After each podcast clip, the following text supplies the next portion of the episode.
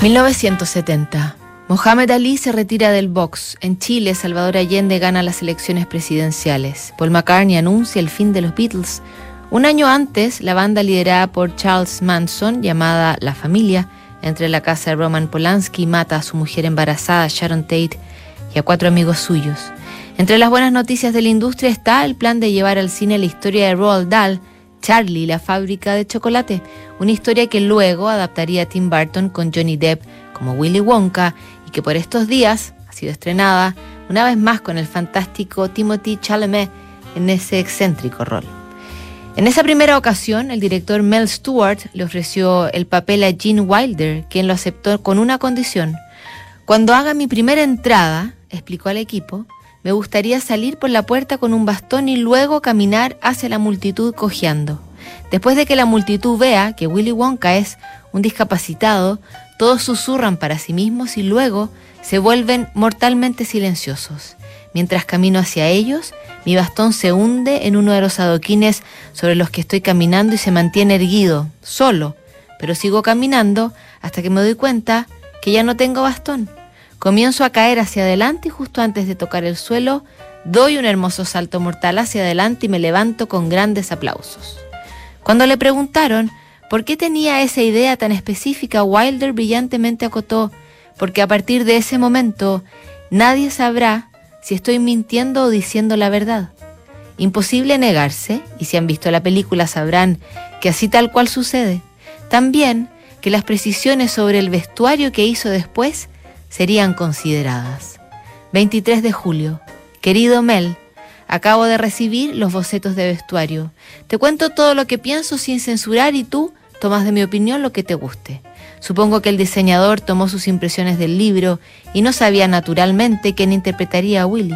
Y creo que para un personaje en general son bocetos encantadores.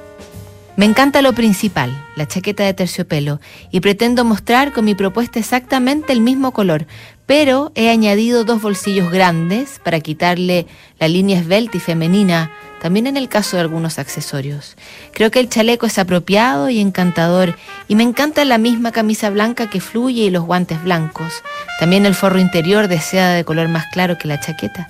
Lo que no me gusta es que el broche que va prendido en la chaqueta evidencia con precisión el tiempo y el lugar al que pertenece como aparece en este diseño.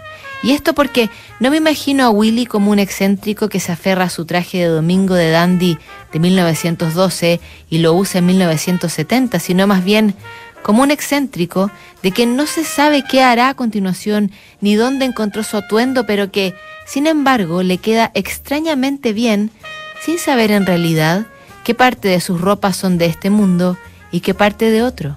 Es un hombre vanidoso, que conoce los colores que le quedan bien y que, a pesar de sus rarezas, tiene un gusto particularmente intachable, algo misterioso y algo indefinido.